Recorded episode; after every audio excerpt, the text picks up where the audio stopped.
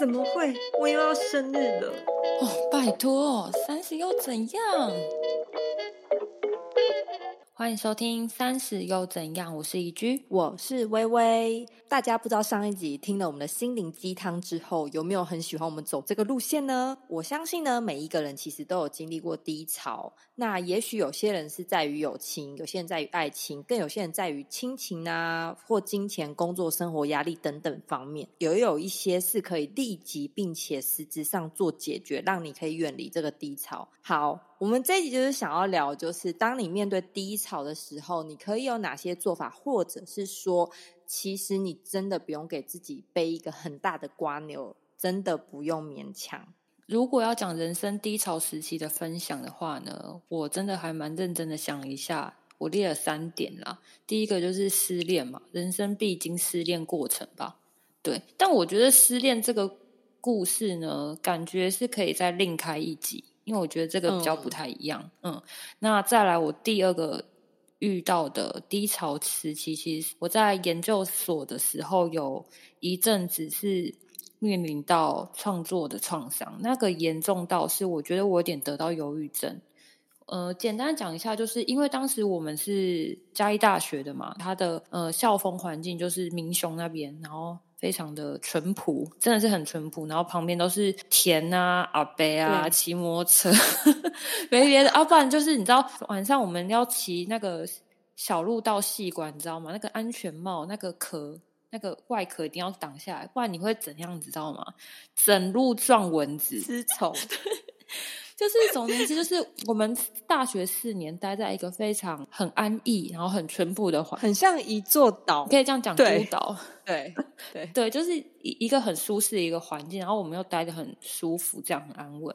后来就是研究所，就是到台北市学校读研究所，然后那个时间我就是一个很强很强的断裂感，因为所有的资讯啊，然后人流量啊，整个大爆炸，然后我瞬间就觉得，我我为什么会考来这里？然后我瞬间就觉得我不会画画了，我不会创作，就是我有一段时间是严重到我看到有白纸或者是一一张白色的画布。干净画布，我会严重到就是开始哭，我会想说天哪，我压力好大。我那时候真的是超级超级的呃低潮，然后那时候我也不知道我自己怎么了，我我搞不清楚。我觉得每天可能上课下课，然后回来都在哭，然后到自己植物处，然后也是一直在哭。然后我常常也不知道怎么办，我也不知道自己怎么，我就打电话给老温，然后老温可能就是他也不敢责备我，然后他也不敢说我像神经病一样，然后他就是听着我的电话，可能听我哭了。一两个小时，他也这样子。嗯，我在这低潮过程中，我刚好修了一门课程，叫做呃艺术治疗、艺术治疗课。然后那个课程我觉得还蛮特别，是呃那个老师就出了一个功课，呃那个功课就是那一整个学期该做的事情。就比如说，你可能拿了一张呃可能十号的画布，你每一个礼拜就花一个小时在那个画布上面创作。比如说一个学期有二十堂课，好了。你二十个礼拜各花一个小时下去创作，那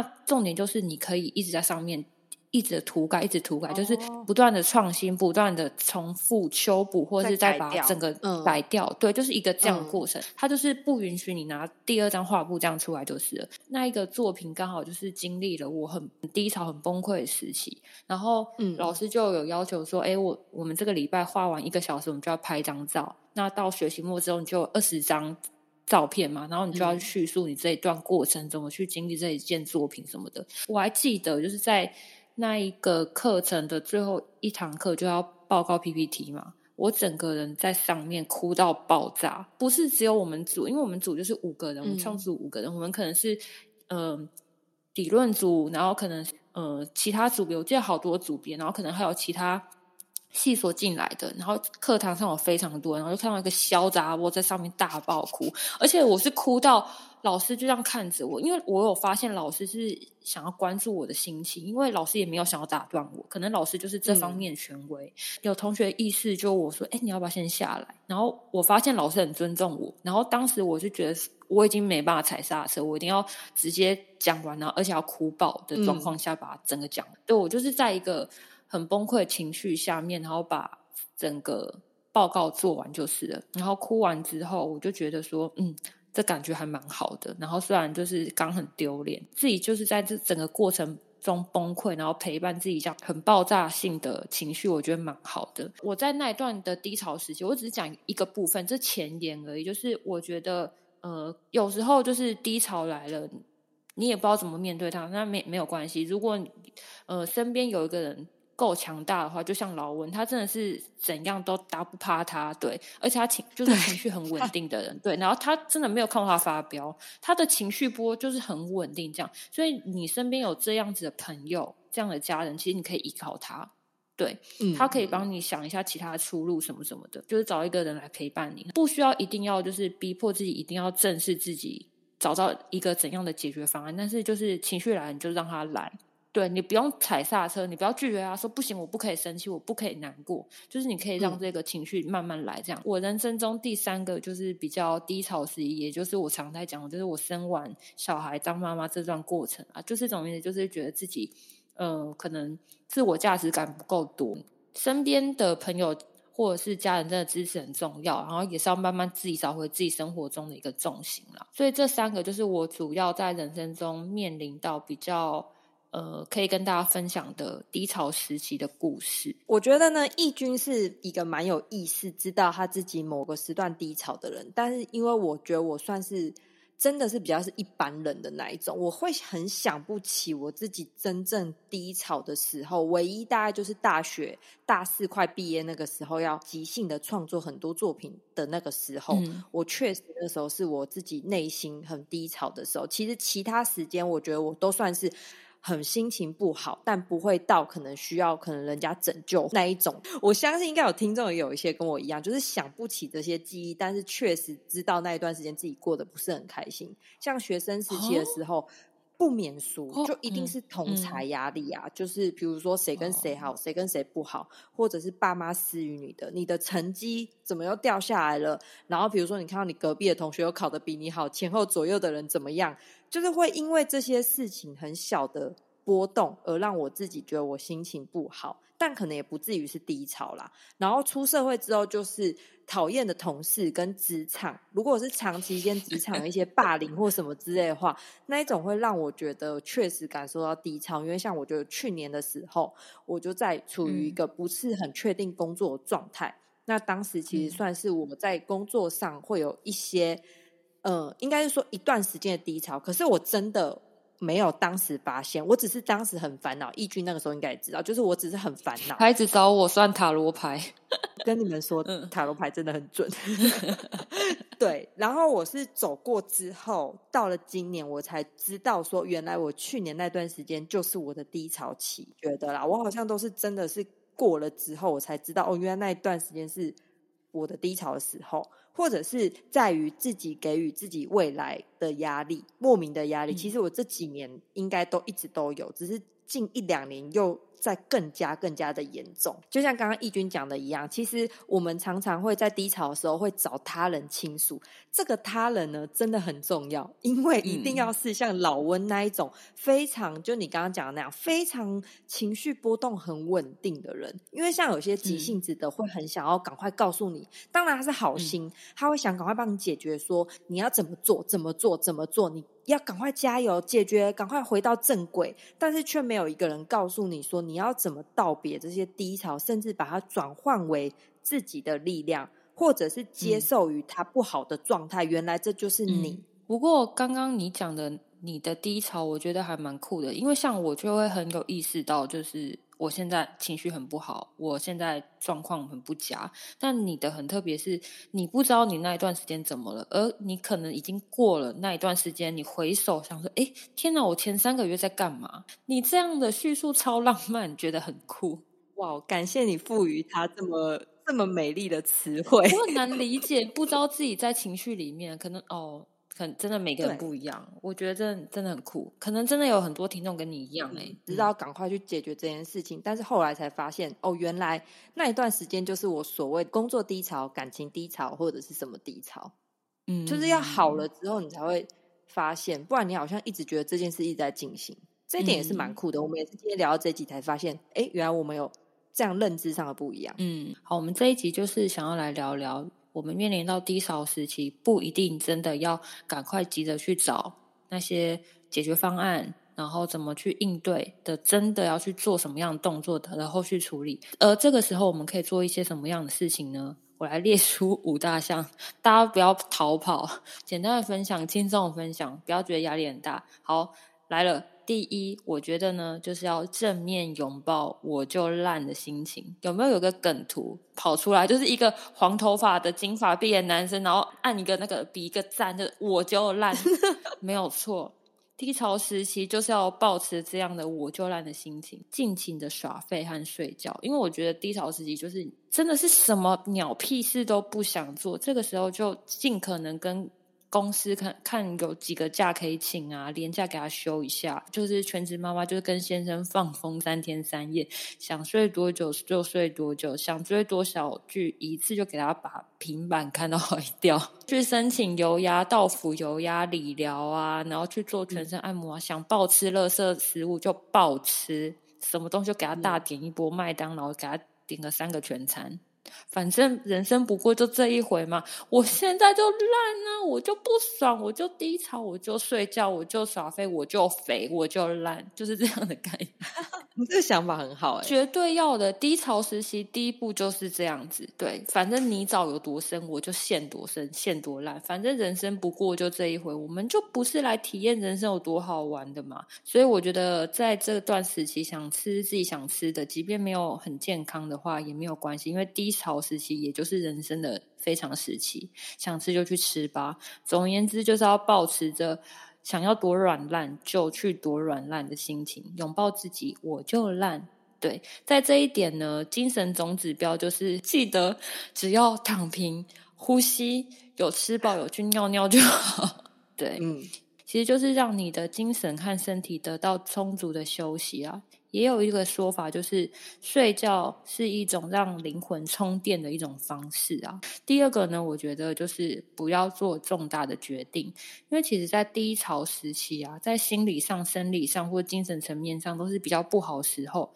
我自己认为呢，在这个状况下，你的运气也好不到哪里去。你人衰的时候，你做什么东西都是衰到爆。对，所以这个时候，请你不要做重大决定。如果你在低潮时期，突然被分手，我现在就是要找一个人马上去跟他结婚。拜托，这种有点严重的事情先缓缓，千万不要。对，千万不要对，就是等你这一段情绪过去之后，我们再做打算。所以呢，到底低潮时期除了就是耍废、耍肥、耍烂，还有什么事情可以做呢？我认为没有什么办法，也不要硬找事情给自己做。我自己觉得，我们人会有一种很奇怪的行为模式，就是。啊，这件事情来了，下一刻就要反应说啊，我现在要怎么办？我要怎么做？就是一定要找事情给自己做。但其实有些事情真的不用勉强，情绪来了你就让它来。虽然我常常会靠背，就是我常很不高兴，或者是常处在于就是妈妈的低潮时期里。但其实那个低潮时期来了，我有时候会很享受在那个低潮里。在第三件事情呢，就是请你独处。就是其实不要把低潮这件事情把它视为很负面的事情。虽然在低潮的时候呢，心理状态不会是很舒服的，可是低潮却提供了一个机会，一个可以独处的机会。因为你可以借由低潮时期就说：“哎妈，我最近心情不是很好，你不要烦我。”或者是你让我安静个几天。也像是前面说的，就是你可以跟可能公司或者是老公请个假，就是好好的跟自己好好相处。而低潮来临，我自己认为也是代表目前的生活可能来到了一个你不太喜欢的一个状态，或者是你面临到一个嗯不太和谐的一段关系。到底不喜欢的这个状态到底是什么？可能是感情问题、工作问题，或者是职场上问题、人际关系问题，或金钱的议题都有可能。但其实面临到这样子的问题，我觉得应该要有个心态，就是不要急，因为如果你在这个当下、这个当口非常的痛苦。那就像我们前面有讲过，就是你先让情绪来，嗯，很难过，那你就让他哭，或者是你很愤怒，你就可能去做，就是可能会消自己愤怒的事情，让这个情绪出来，让他来，让他去。而如果你现在的状态是适合的，在独处的时候呢，你也可以帮自己抽丝剥茧，找出是什么东西让你陷入到这个低潮里面，而这个东西。是不是在你现阶段人生中已经不适用了？趁低潮时期督促的时候，好好找出他们到底是什么。我觉得有一种成长是知道什么是自己喜欢的和自己不需要的。我觉得这还蛮重要的。这么容易迷惘的三十岁里面啊，我们其实可以看看身边的朋友或者是同事啊，他们是真的都知道自己喜欢或不喜欢什么吗？其实我觉得。不然呢？有时候认知到自己喜欢什么或不喜欢什么，这是很重要的。虽然知道自己喜欢什么跟不喜欢什么这件事情可能是一辈子的功课，可是借由低潮时期的来临啊，发现自己不喜欢的东西，也是一件还不错的事情。我自己觉得啦，可以看看自己手上用什么啊，或者是把不喜欢的东西再划掉啊，重新整理自己手上留下来的东西。事情和目标，再重新做一次人生的整理，也许也是结束一段可能几年的伴侣关系，或是找到嗯你觉得比较理想、有一面落地窗的租屋处，就是借由这样的低潮，也可以重新整理、调整自己。我觉得这是一个很棒的。嗯，那我觉得可以，就是帮助自己理清自己想法的一些方式，就是不外乎打扫环境。真的，我跟你讲，我开始就是呃，把自己耍废完之后，我就开始狂丢东西，狂整理衣橱啊，然后自己的房间整理完，然后开始在扫厕所、刷厕所啊，反正就是做一些。事情可以整理一下你的情绪，每个人不太一样啊。我是很喜欢整理房间的人。第四件事情呢，我觉得就是送礼物给自己，在自己可以负担的能力范围之内，买一个礼物可以送给自己，而这个礼物可能就是你本身。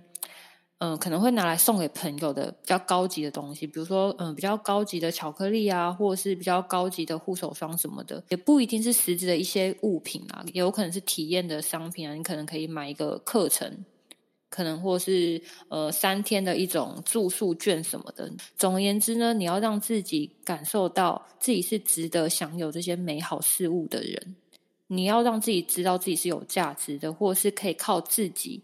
过着更好的人生，这些美好的获得不需要透过他人，我就可以拥有自给自足的能力。对我觉得这是一个很重要的事情，快乐或者是一些美好的事情，我自己就可以产出给自己，我不需要可能说，哎妈，我要钱啊！虽然这样也蛮爽的，反正总而言之就是 你自己可以给自己这件事情才是比较强大，可以支撑你自己的一件事情。再来第五件事情呢，也就是。我自己认为很重要的事情就是找疗愈师。哎，什么意思？其实 A K 就是去找算命老师啊。